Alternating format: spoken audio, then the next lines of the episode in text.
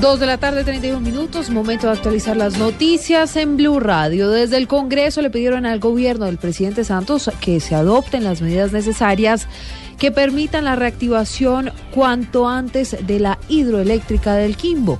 Diego Monroy.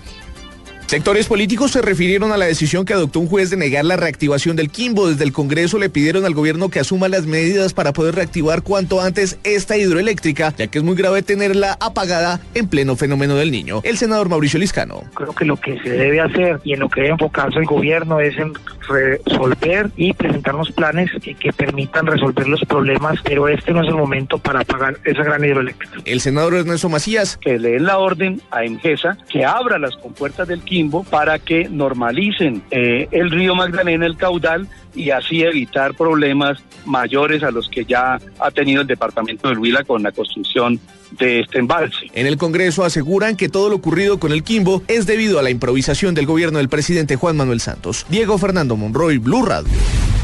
Diego, gracias. 2.32 de la tarde. Mientras tanto, la Superintendencia de Servicios Públicos Domiciliarios está analizando la posibilidad de incentivar a los ahorradores de luz en medio de la etapa más crítica del fenómeno del niño. María Camila Correa. La Superservicios está estudiando la posibilidad de establecer incentivos económicos para motivar el ahorro de energía entre los usuarios. La directora general territorial de la entidad, Jenny Lindo, dijo que se avanza en las campañas de ahorro. Hacemos un llamado y les vemos cómo, cuáles son los beneficios precisamente de ahorrar agua y de ahorrar energía. Ante todo, la Superservicios está muy comprometida con la protección de los recursos naturales. Venimos con un fenómeno del niño. Hay situaciones en 2017 de las cuales debemos estar muy atentos y muy alertas. La Superintendencia de Servicios Públicos indicó que los incentivos se pondrán a consideración de la Comisión de Regulación de Energía y Gas y que se verán reflejados en la reducción de la demanda del sistema. María Camila Correa, Blue Radio. María Camila, gracias. Son las 2 de la tarde, 33 minutos. La Dirección de la Policía Nacional ordenó intensificar la búsqueda del menor Juan Sebastián Fuentes, desaparecido en Soacha desde el pasado 22 de diciembre. En Cali, François Martínez. El director de la Policía Nacional, general Rodolfo Palomino, solicitó intensificar la búsqueda del niño Juan Sebastián Fuentes Rojas, de dos años de edad desaparecido en Soacha. El oficial alberga la esperanza de que el menor esté con vida. Mire, certeza no la tenemos. Si no sabemos dónde está, no sabemos quién lo tiene, tampoco podemos, eso sí, albergamos la esperanza de que esté con vida, claro que sí. No estamos buscando al hijo de una vecina o a, o a un niño desconocido. Estamos queriendo buscar a nuestro hijo, a nuestro nieto, a nuestro hermanito menor. Quisiéramos descartar todas las posibilidades. Reiteró la policía el ofrecimiento de una recompensa hasta de 60 millones de pesos a quien brinda información para hallar al menor. Desde Cali, François Martínez, Blue Radio. François, gracias. Otra noticia importante que se generó en los últimos minutos. El viceministro de Asuntos Multilaterales lamentó la ausencia del líder de la iniciativa que generó las medidas cautelares por parte de la Comisión Interamericana de Derechos Humanos con la que se busca la protección de las comunidades Guayú en La Guajira. Vamos allí, a esa zona del país con Betty Martínez.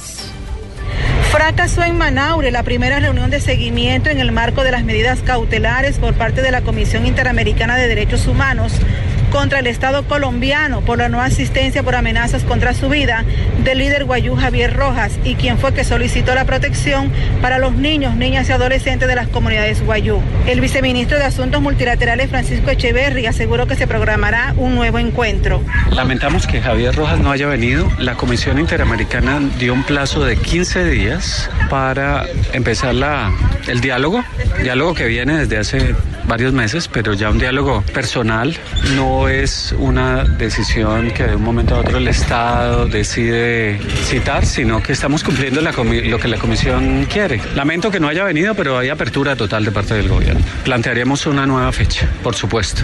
La defensora del pueblo, Soraya Escobar, dijo que mediará para que la próxima reunión pueda ser totalmente exitosa. Desde Río Hacha, Betty Martínez, Blue Radio.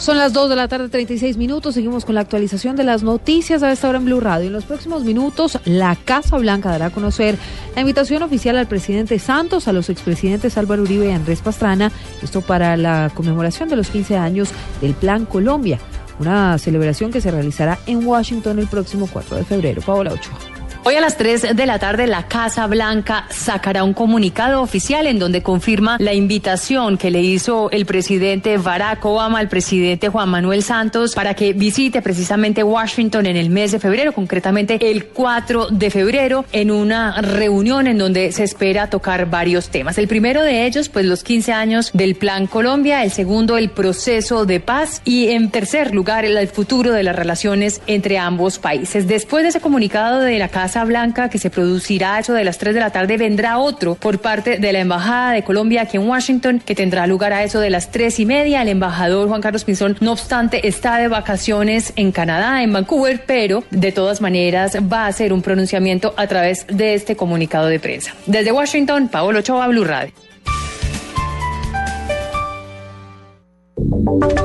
Y ahora en Blue Radio, la información de Bogotá y la región. Noticia importante para todos los uh, viajeros, uh, todas las personas que salen a esta hora de la capital del país. Ya hay normalidad en la vía Bogotá-La Vega, después uh, de que un tracto camión que transportaba petróleo se quedara sin frenos, ocasionando un accidente. Iván Aldar. De acuerdo con la Policía de Tránsito de Cundinamarca, el accidente que se presentó en horas de la mañana dejó la vía cerrada por varios minutos ya que el conductor se quedó sin frenos y al volcarse regó en la vía el petróleo que transportaba. En estos momentos se presenta un parte de normalidad, así lo informa el comandante de Tránsito de Cundinamarca, Otaín Rodríguez. Aún pues está el derrame de crudo sobre la vía, la vía en este momento todavía se encuentra cerrada, una calzada, pero no hay problemas de movilidad, aquí no tenemos ningún inconveniente eh, de trancones o, o situaciones en este punto punto, ya que le digo, la vía está direccional en ambos sentidos y no hay bajo flujo vehicular. Aquí en este punto no tenemos ningún inconveniente al momento. Las autoridades estiman que el camión transportaba unos 5 mil litros de crudo e infortunadamente el conductor del vehículo falleció horas después del accidente. Iván Aldana, Blue Radio. Y otra noticia importante que reportamos a esta hora, la policía de Bogotá descartó que la desaparición del niño de 11 años en Puente Aranda ayer se hubiera tratado de un rapto. Lo que dicen las autoridades es que el menor huyó de su casa porque no tenía nada que comer. Carlos Albino.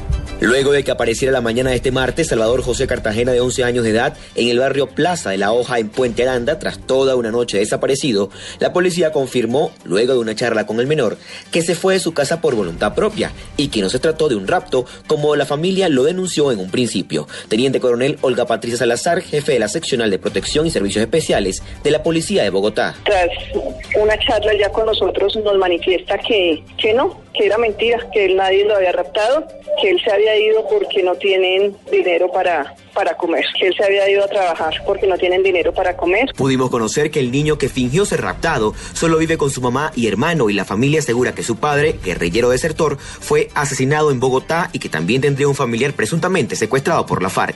Carlos Arturo Albino, Blue Radio.